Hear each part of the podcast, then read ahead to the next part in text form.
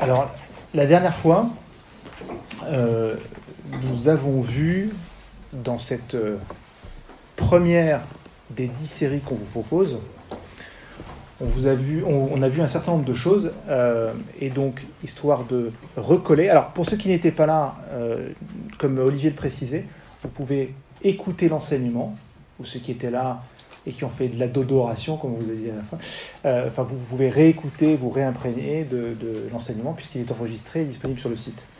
Mais pour euh, refaire un petit peu le lien avec ce qu'on avait vu, euh, donc les grandes idées, les grands éléments qu'on a développés, l'Eucharistie, repas, action de grâce, mémoire et on, revit la scène. Jésus est réellement présent dans les espèces eucharistiques, dans le pain et dans le vin. Il est réellement présent. Et l'adoration est ce double mouvement de soumission à Dieu et de, vous vous souvenez, on avait parlé de hug de Dieu. Voilà, très simplement, en résumé, les 45 minutes qu'on avait passées ensemble la dernière fois. Euh, aujourd'hui, en fait, donc on, va, on vous propose de continuer ce parcours euh, en considérant l'eucharistique maintenant sous un, on va dire, euh, l'adoration eucharistique sous un autre angle, qui est le temps de la rencontre. Et cette rencontre, en fait, que pouvons-nous y faire? Que pouvons-nous dire? Pendant ce temps que nous passons devant le Saint-Sacrement. Écoutons les paroles de Saint Jean-Paul II euh, qui euh, décrivait son expérience de l'adoration par ces mots. Il est bon de s'entretenir avec lui et pencher sur sa poitrine comme le disciple bien-aimé, d'être touché par l'amour infini de son cœur. Comment ne pas ressentir le besoin infini de son cœur Comment ne pas ressentir le besoin renouvelé de demeurer longuement en conversation spirituelle, en adoration silencieuse, en attitude d'amour, devant le Christ présent dans le Saint-Sacrement? Et puis Sainte Mère Teresa nous invitait également à cette conversation spirituelle, d'abandonner jamais le contact intime et quotidien avec Jésus, personne réelle, vivante et non pas pure idée. Et ce qu'on vous propose aujourd'hui, c'est de nous mettre sous, le, regard et à l'école de Marthe et Marie, qui, avec leur frère Lazare, étaient les amis de Jésus. Elles peuvent donc nous apprendre comment entrer dans la conversation spirituelle, dans l'attitude d'amour dont nous parlait Jean-Paul II. Et avec Marthe et Marie, nous allons voir une façon de prier. Euh, les deux sœurs avaient la chance de voir Jésus, pour nous, c'est un peu moins simple. Quand nous prions dans notre chambre, nous ne voyons pas nécessairement le Seigneur. Peut-être que certains ont cette chance-là. Euh, et dans l'adoration eucharistique, nous n'avons que l'humble signe de l'hostie devant les yeux. Et pourtant, et pourtant, Jésus est aussi proche de nous qu'il l'était de Marthe et Marie il est aussi proche de nous.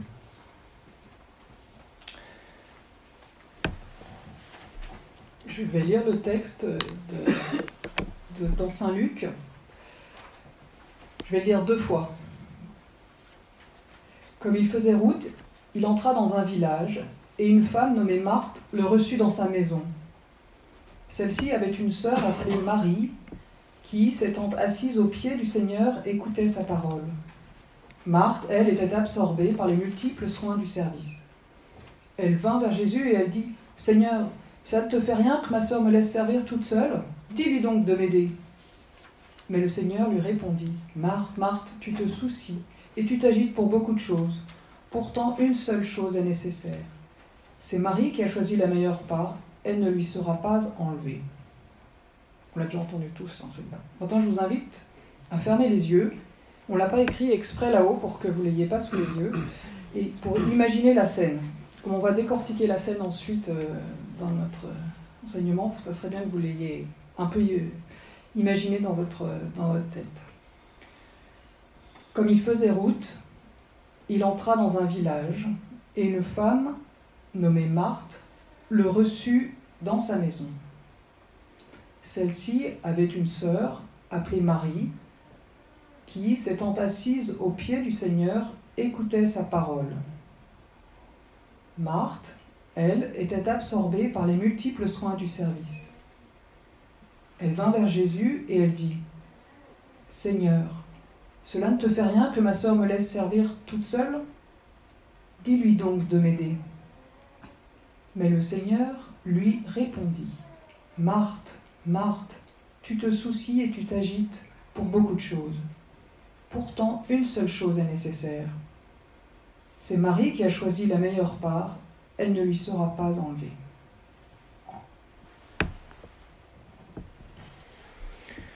La prière chrétienne est une rencontre. C'est un commerce intime d'amitié où l'on s'entretient seul à seul avec ce Dieu dont on se sait aimé. C'est Thérèse d'Avila qui nous le disait. Cette rencontre n'est donc pas d'abord le fruit d'une méthode ou d'une technique, mais c'est un don à accueillir, une personne, Dieu lui-même à accueillir. Alors comme première étape, euh, cette première étape, c'est de prendre la décision de prier. Le mouvement intérieur le plus profond de Marthe n'est autre que l'ouverture, que l'accueil. Marthe le reçut dans sa maison. Elle est la maîtresse de maison, attentive à l'autre qu'est Jésus. Elle vit pour elle-même ce passage de l'Apocalypse. Voici, je me tiens à la porte et je frappe. Si quelqu'un entend ma voix et ouvre la porte, j'entrerai chez lui pour souper. Moi près de lui et lui près de moi. Jésus a frappé, Marthe a ouvert la porte et l'a reçu dans sa maison. Si nous voulons prier, la première chose à faire est de décider de prendre du temps pour cela. Prier ne se fait pas par hasard. Le début de la prière, c'est la prise de décision de prier. Maintenant, je décide de prier. Je ne sais pas si euh, vous avez fait ou vous faites régulièrement cette expérience euh, de vous dire euh, aujourd'hui, je vais prendre un temps pour aller prier. on, fait tous, pour ceux qui donc, l'ont peut-être pratiqué, on fait sans doute tous l'expérience de ces combats pour finalement le faire. tous les trucs qui nous arrivent pour finalement faire en sorte que ça ne va pas arriver. Mais cette joie intérieure, cette motion intérieure, on va dire, ce tressaillement euh, de Dieu en nous, euh, même si parfois c'est simplement rentrer dans une église, s'incliner devant le tabernacle et repartir, mais d'avoir décidé et de faire ce geste, cette joie que le Seigneur nous transmet et que nous vivons intérieurement. Ce faisant, et comme Marthe, nous ouvrons la porte de notre cœur à Jésus qui frappe.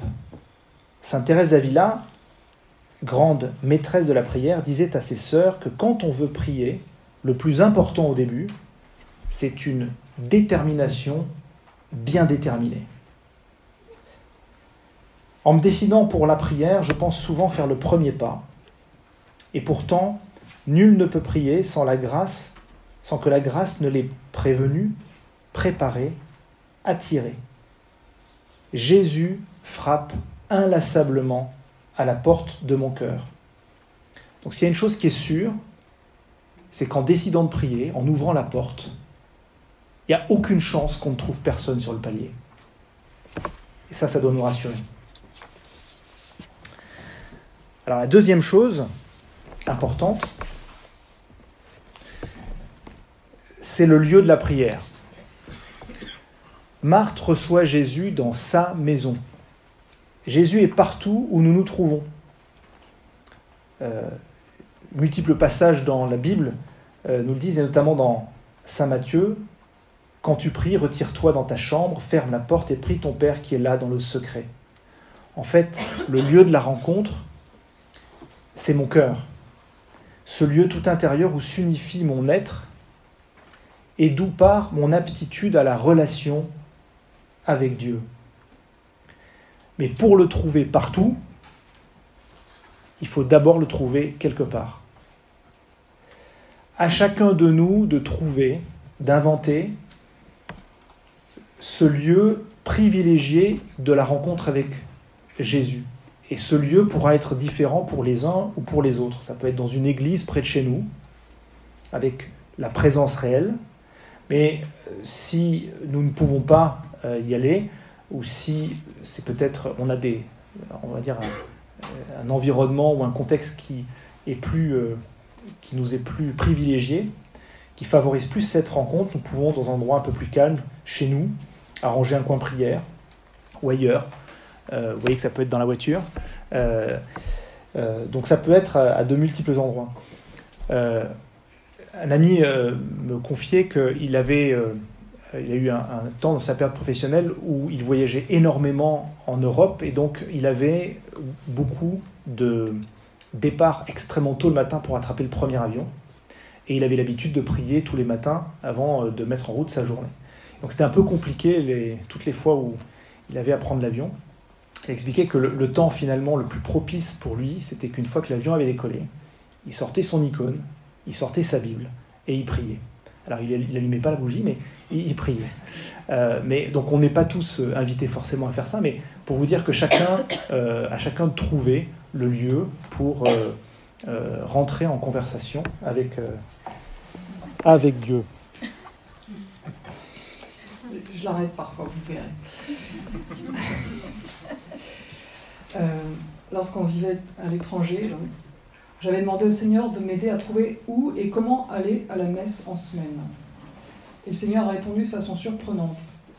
Notre fils a été longuement hospitalisé dans un grand hôpital pour enfants qui était à côté de chez nous. Et dans cet hôpital, on a découvert à ce moment-là qu'il y avait la messe célébrée tous les matins à 7 heures. Voilà. Donc euh, on a pu continuer à y aller après, bien sûr.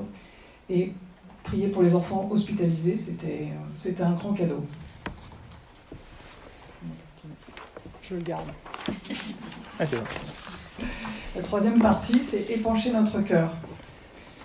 Dans le récit, Marthe était absorbée par les multiples tâches, les multiples soins du service.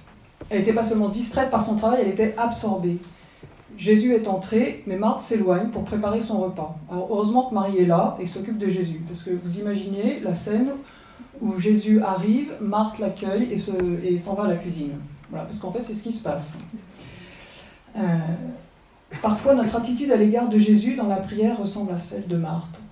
On commence à prier, on s'assied, on prend une attitude, on, fait son signe de croix, et puis alors là, on s'évade dans nos pensées, dans mille pensées, où il n'est plus du tout question de Jésus. Alors nous sommes là, l'un devant l'autre, mais en réalité, nous nous comportons comme si nous étions seuls avec nos pensées. Nous sommes comme Marthe à ce moment-là, plein de bonne volonté pour accueillir Jésus mais en réalité absent, parce absorbé par nos pensées. Marthe est une femme généreuse qui veut vraiment s'occuper de Jésus, mais elle se laisse absorber par son travail. Elle n'a plus du tout la capacité de se consacrer à Jésus, de vivre une vraie rencontre avec lui.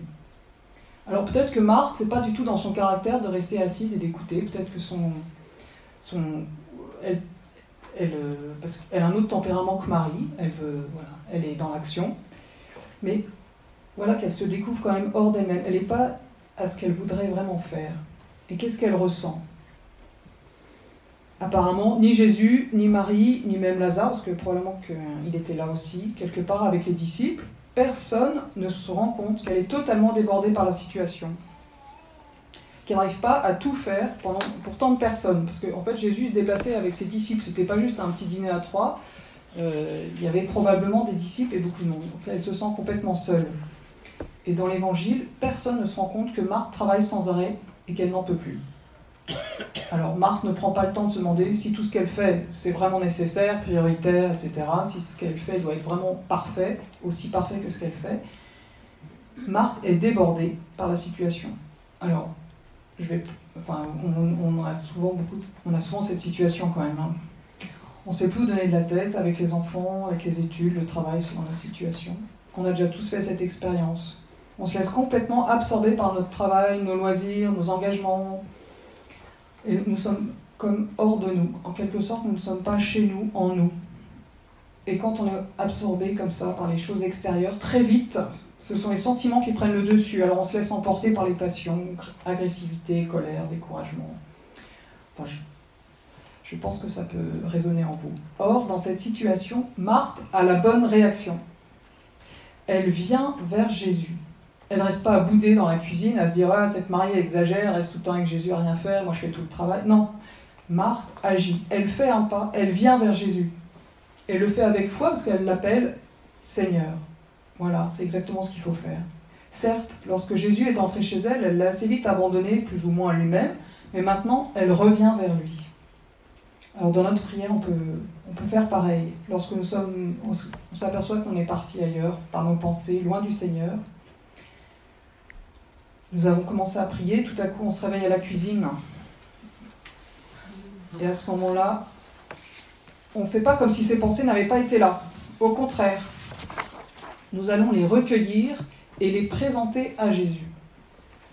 Alors on présente le collègue difficile à supporter au travail, voire, euh, bref, celui qu'on a vraiment envie de... L'enfant malade, le souci matériel, enfin bref, tout ce qui nous a absorbés, on les présente à Jésus directement.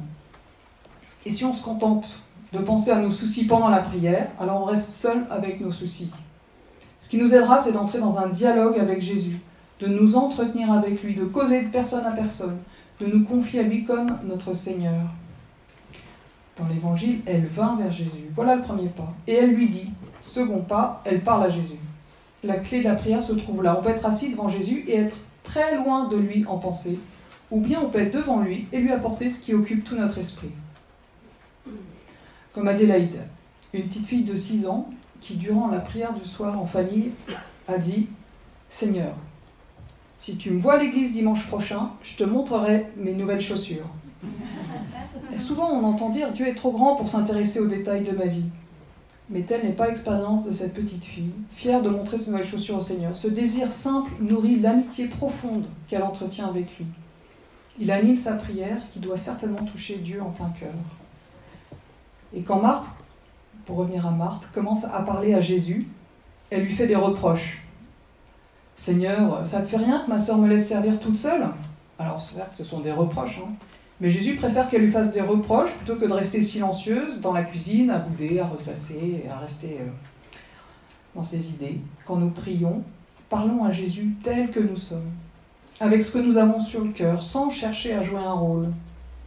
Marthe se plaint à Jésus. Ça te fait rien, ça te fait rien que ma sœur me laisse servir toute seule. Alors là, il y a deux expressions très importantes. Il y a laisser servir et toute seule. Parce qu'en fait, elle fait le service, elle le fait à la cuisine toute seule, mais Marie, quelque part, aussi fait un service, c'est une bonne hôtesse, elle s'occupe de Jésus aussi à sa façon. Par contre, il y a toute seule, et voilà la clé de la souffrance de Marthe elle se sent abandonnée, toute seule. N'est-ce pas parfois aussi ce que nous ressentons lorsque nous nous trouvons face à notre travail, à nos soucis, nos problèmes, à tout ce qui nous, tout ce qui s'accumule euh, de semaine en semaine? On a l'impression d'être seul devant une montagne. Et Marthe a prononcé ce mot seul. Elle n'avait probablement pas réalisé en fait que sa vraie détresse, c'était d'être triste, de se sentir seule. Et parfois, quand on explose hors de nous, nous disons à la prière des vérités profondes que nous n'avions pas réalisé auparavant. C'est ça que Jésus attend. Il attend de nous que nous lui découvrions notre cœur. Il n'attend pas de nous une belle prière léchée, fignolée, euh, voilà, où nous ferions comme si tout allait bien. Marthe exprime sa détresse. Elle est plutôt du type actif. Et quand on est en train de travailler, on laisse rarement remonter ce qui nous travaille au plus profond de nous, notre désir profond. On est à fond dans ce qu'on fait et et le reste, on le repousse à plus tard. Or, le désir profond de Marthe, c'est que quelqu'un l'écoute, que quelqu'un le prenne en considération, la prenne en considération en tant que personne, dans la situation actuelle qui est la sienne. Voilà, comme, comme nous par exemple, le père de famille ou la mère de famille qui travaille, toute la journée doit satisfaire aux exigences du patron, du client, des fournisseurs, des collaborateurs, et qu'il le soir arrive à la maison, et voilà, et il y a le conjoint, les enfants qui lui sautent dessus. Enfin, vous voyez ce que je veux dire la, maman qui est confrontée toute la journée avec au cri des petits enfants et quand son mari arrive le soir fatigué, voilà, elle a envie d'avoir un peu de calme. La maman seule qui doit s'occuper de son travail, de ses enfants. Enfin, bon, je peux vous en citer plein, plein comme ça. Le vieux monsieur qui vit, qui vit tout seul et qui ne sait plus comment régler tous ses problèmes. Voilà. Mais qui les écoutera? Où est l'oreille qui sera attentive à leur attente? Alors tous, hein, honnêtement, je pense qu'on connaît tous cette situation-là, la même situation que Marthe. Mais Marthe vient vers Jésus. Elle épanche son cœur auprès de Jésus. Elle lui confie son problème. Commentant le début du grand commandement. Écoute Israël. Un prêtre rappelait un jour, sous forme plaisante, que nous n'avons qu'une bouche pour deux oreilles. Une bonne raison pour écouter deux fois plus que nous parlons. Et pour écouter, il faut se taire. Mais pour écouter vraiment, il convient d'abord d'avoir déposé son fardeau, son souci au pied du Seigneur.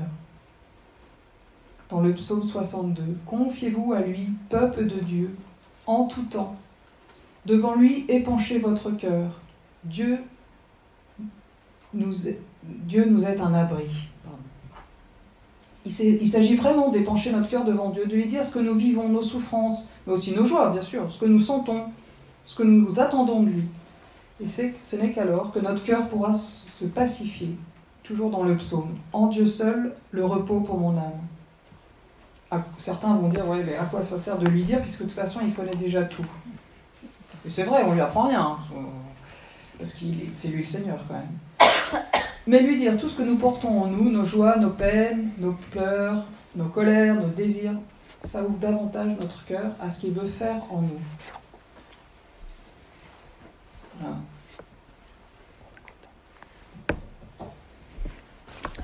Euh, il, m'est arrivé une fois, euh, en allant travailler en voiture, euh, j'avais des choses lourdes à porter et il m'a pris de prier vraiment en hurlant, en, criant de, tout mon cœur ce que j'avais sur le cœur. J'ai pas regardé autour de moi, en fait, si j'étais dans les embouteillages, c'est ce que pouvaient ressentir les autres, mais euh, en moi, il y avait cette, euh, ce sentiment très profond euh, que le Seigneur attendait ça, et finalement, il y a une, une paix qui en a, qui en a découlé. Mais, et si jamais on ne trouve pas les mots, parce que c'est pas forcément facile de trouver les mots pour dire, d'abord de ne pas s'en préoccuper, mais euh, Dieu nous a donné, euh, par sa parole, euh, nous a donné, on va dire, les psaumes, cette belle série, les psaumes. certains, on le sait, sont une invitation à vraiment crier vers Dieu, sont des vrais cris vers Dieu. Et Dieu nous donne surtout des mots correspondant un peu à chaque état d'âme, chaque situation. Sur les 150 psaumes, euh, on trouvera forcément ce qui colle bien à notre état d'âme. Euh, et de, si on ne trouve pas ces, ces, mots qui, euh, enfin, ces, mots qui sortent de nous-mêmes pour dire et pour crier vers Dieu, dans sa grande bonté et sa grande délicatesse, il nous, les propose ces mots.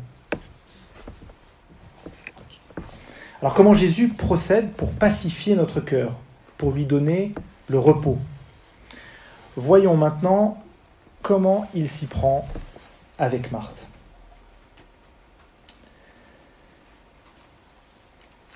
En fait, une fois qu'on a euh, épanché notre cœur, une fois que Marthe a épanché son cœur, maintenant Jésus peut agir. Comme je vous le témoignais en, ayant vécu ce cri euh, intérieur.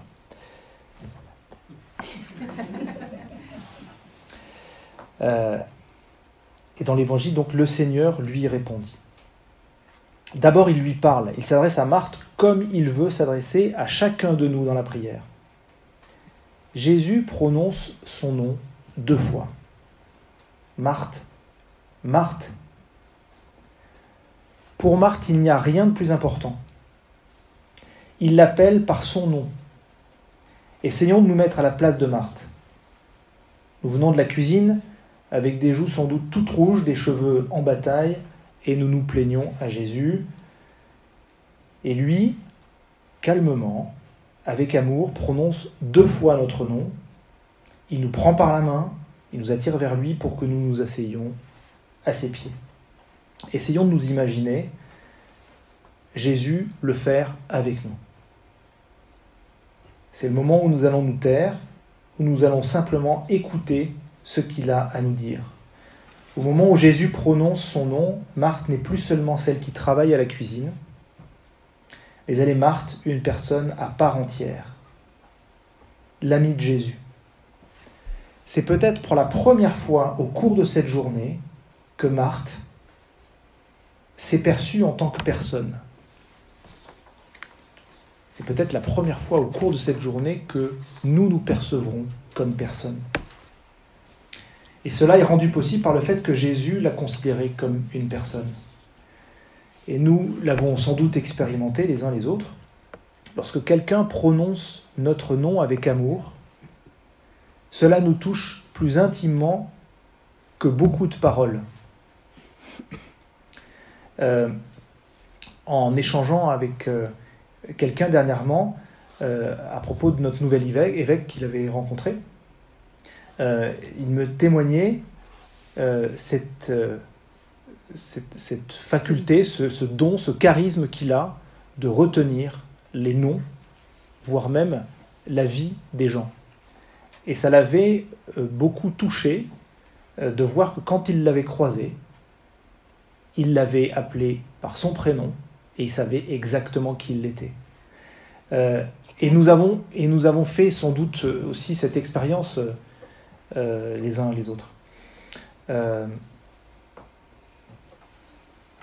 et, un autre témoignage, certains d'entre nous peuvent aussi ressentir ou avoir ces, ces émotions, ces, ces paroles qui nous habitent pendant la messe, pendant un temps de prière. Euh, il m'est arrivé parfois de, d'avoir enfin, ces, paroles ou ces idées fixes un petit peu, et quelquefois d'avoir ces paroles, mais précédées par mon prénom. Et c'est, je ne sais plus euh, précisément quelles étaient telle ou telle parole, mais par contre, je me souviens bien de ces fois où euh, cette parole était précédée par mon prénom. Le Seigneur nous parle vraiment et nous appelle vraiment par nos prénoms. Ainsi, lorsque Jésus prononce notre nom, notre cœur s'en trouve complètement transformé. Et voilà ce qu'a vécu Marthe, et ce qu'il nous est proposé de vivre nous aussi. Mais pour entendre notre nom prononcé de cette façon par Jésus, il aura fallu auparavant épancher notre cœur auprès de lui. Nous savons maintenant, nous nous savons maintenant connus, reconnus de Jésus. Il peut ensuite éclairer les obscurités de notre cœur, y porter sa lumière. Marthe, Marthe, tu te soucies et t'agites pour beaucoup de choses. Pourtant, si on se remémore le passage, Marthe n'a pas parlé de ses soucis. Elle a seulement dit ce qui la mettait en colère. Mais Jésus, lui, sait quels sont ses soucis. Ses soucis. Il la connaît. À nous aussi, Jésus le dit. Jean, Christine, Laurent, Philippe, tu te soucies et t'agites beaucoup. Jésus nous le dit parce que c'est la vérité. Et c'est là qu'on voit qu'il sait absolument tout de nous. Mais il veut que nous osions mettre à sa lumière nos soucis, non pas pour lui, puisqu'il connaît tout, mais pour nous. Reconnu par mon nom, je peux lui faire confiance, son regard, sa parole, son vérité, mais aussi douceur. Ils ne m'enferment pas, ils peuvent me révéler un chemin de vie. Et Jésus ajoute, une seule chose est nécessaire. Marie a choisi la meilleure part, elle ne lui sera pas enlevée. Jésus ne nie pas, il ne relativise pas les soucis, les efforts de Marthe, mais il veut la faire avancer un peu plus loin. Oui, Marthe, la situation est bien comme tu l'as décrit. Mais une seule chose est nécessaire. Quelle est cette meilleure part? Quelle est cette seule chose qui est nécessaire? Marie, l'autre sœur, nous l'apprend. La meilleure part, c'est d'être assis au pied de Jésus et d'écouter ses paroles. Donc l'étape suivante, c'est d'écouter Jésus et de le laisser agir en nous. Donc la première partie de la prière nous a permis d'épancher notre cœur, de nous laisser pacifier en entendant notre nom prononcé de la bouche de Jésus. Entrons maintenant dans le silence de sa présence. Notre cœur est prêt à, laisser Jésus y venir habiter. Rappelez-vous, la fois dernière, la prière de Sainte Élisabeth de la Trinité. Ô mon Dieu, Trinité que j'adore, que jamais je ne vous laisse seul dans mon âme, mais que je sois là, tout entière, tout éveillée en ma foi, tout adorante, toute livrée à votre action créatrice. Pendant ce temps de silence, nous n'avons rien à faire, rien à dire. Comme Élisabeth le dit, abandonnons-nous pardon, abandonnons-nous tout simplement à l'action créatrice de Dieu. Nous sommes en paix et Dieu agit en nous. Il crée, il recrée au plus intime de nous.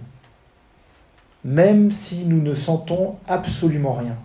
Et la plupart du temps, nous ne sentirons absolument rien. Si nous avons du mal à prier, nous pouvons peut-être nous répéter des paroles telles que celle-ci, en ce moment, indépendamment de ce que je ressens ou non, Seigneur, tu agis en moi. Je garde ce silence, je te laisse agir, toi, présence créatrice. En ce moment même, Jésus, tu me reconstruis, tu me fortifies, tu fortifies mon esprit, tu guéris ce qui est blessé, même si je ne remarque rien. Jésus, je crois en toi, Jésus, j'ai confiance en toi. Si nos pensées recommencent à s'égarer, ça arrive souvent et ça arrivera, nous les ramenons en douceur vers Jésus, peut-être par une courte phrase que nous répétons. Jésus, tu es vraiment présent. Multiplier les paroles serait très dommageable. En fait, une courte invocation reprise de temps à autre ne cherche absolument pas à remplir le silence. Et ça sert à raviver notre désir, à vivifier notre cœur à cœur, comme quand on souffle à nouveau sur les braises pour que le feu reprenne. C'est peut-être plus facile lors d'une adoration eucharistique qu'à la maison, en pouvant euh, dire ces simples mots Jésus, tu es vraiment présent dans l'Eucharistie. Ô Jésus, je t'aime. En plus de ces courtes invocations, le, simple regard sur l'hostie, dont la nudité ne peut me fournir de distraction, m'aide à garder l'unité intérieure. Et dans nos cadres de vie habituels, c'est pour cette raison qu'il est mieux de rester plutôt les yeux clos, tant les objets, les bruits autour de nous peuvent nous distraire.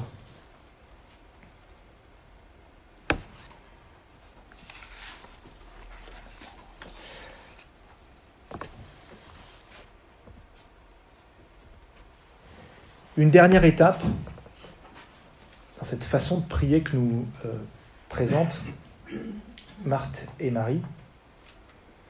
Euh, et cette dernière étape n'est pas la moins importante. C'est de conclure la prière, de la conclure en douceur. Lors de notre première rencontre, nous avons vu l'importance du début de notre prière, de la mise en présence de Dieu. Mais l'expérience montre combien la fécondité de notre prière tient aussi à sa conclusion. Souvent, c'est tout à la fin du temps que nous avions réservé à la prière que Dieu parle.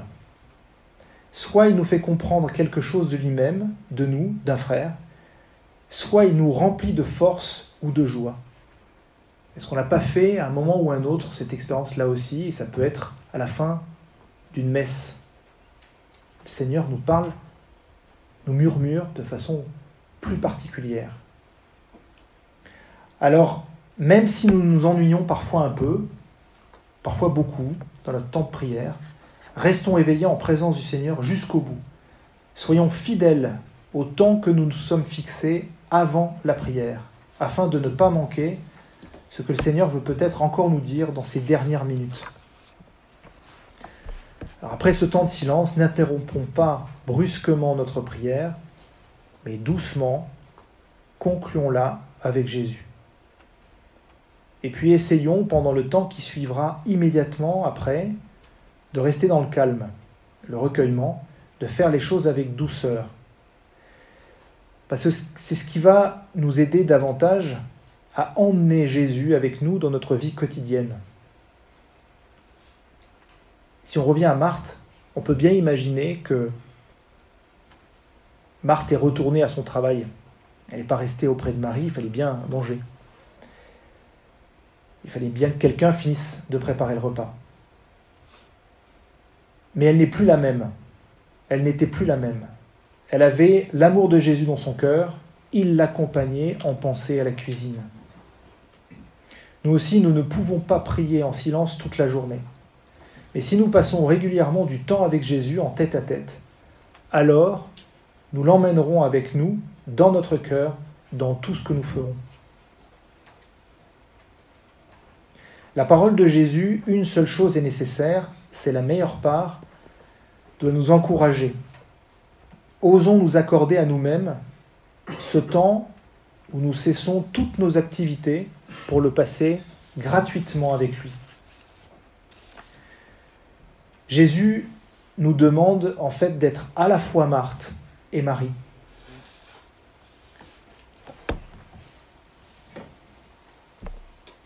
Ça va?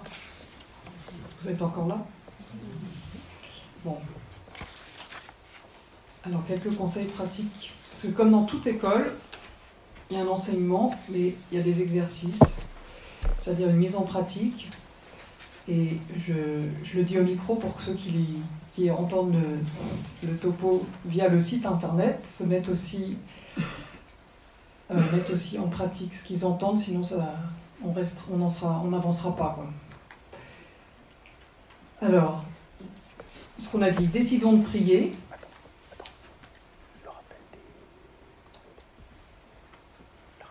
Alors, je rappelle. Regarde ce que tu me dis.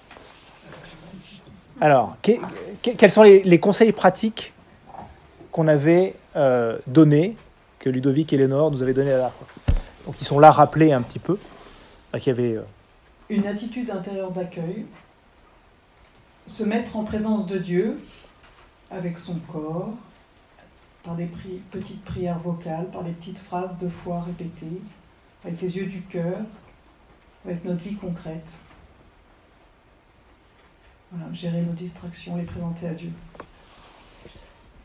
Il y a aussi, avant tout ça, il y a décider de prier, ce qu'on a dit aujourd'hui. Hein. Choisissons un lieu porteur chez nous dans une église. Essayons de prendre tous les jours un petit temps avec Jésus. Alors, on n'a rien à perdre. Alors, ceux qui l'expérimentent savent qu'au début, on se dit Ouais, mais j'ai pas le temps. En fait, j'ai pas le temps, donc euh, je commence pas. Et je suis sûre qu'il y en a plein qui pourront confirmer que quand on, décide de, prendre un temps de prière tous les jours, on s'aperçoit qu'en fait, on a le temps parce que je sais pas, il y, a il y a des trucs qui se font peut-être plus rapidement après. Enfin, je pourrais pas vous expliquer pourquoi, mais en tout cas, euh, on n'a pas l'impression que ça nous a mangé du temps sur notre emploi du temps. Alors, on commence par 5 minutes. Il faut jamais commencer par euh, plus de 5 minutes, parce que sinon, on se décourage avant même de commencer. Par contre, si on dit 5 minutes, c'est pas 4 et c'est pas 6. Et puis petit à petit, on augmente. C'est pareil, quand on dit, ben, je vais, prendre 10 minutes de prière, on tient 10 minutes, mais pas plus, pas moins, et ainsi de suite. Et, ce temps peut vraiment transformer notre vie, notre vie euh, de tous les jours, qu'elle soit euh, plus ou moins joyeuse, plus ou moins difficile on pourrait vous, témoigner de beaucoup de choses. Et on conclut, c'est-à-dire qu'on on, finit pas la prière euh, à moitié déjà dehors. Voilà, c'est ce que c'est vraiment important pour pouvoir euh, conserver euh, tout ce que le Seigneur nous a donné, peut-être même à la dernière minute, mais pouvoir les conserver, c'est de conclure en prenant par exemple un, un signe de croix lentement.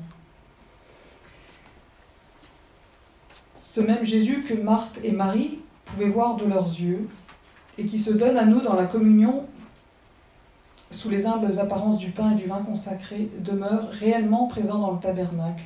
Allons l'y rejoindre et vivons maintenant cette expérience comme Marthe et Marie. Nous pourrons déverser notre cœur auprès de lui, puis faire silence et le laisser agir en nous. Voilà ce qu'on va aller faire à l'église maintenant.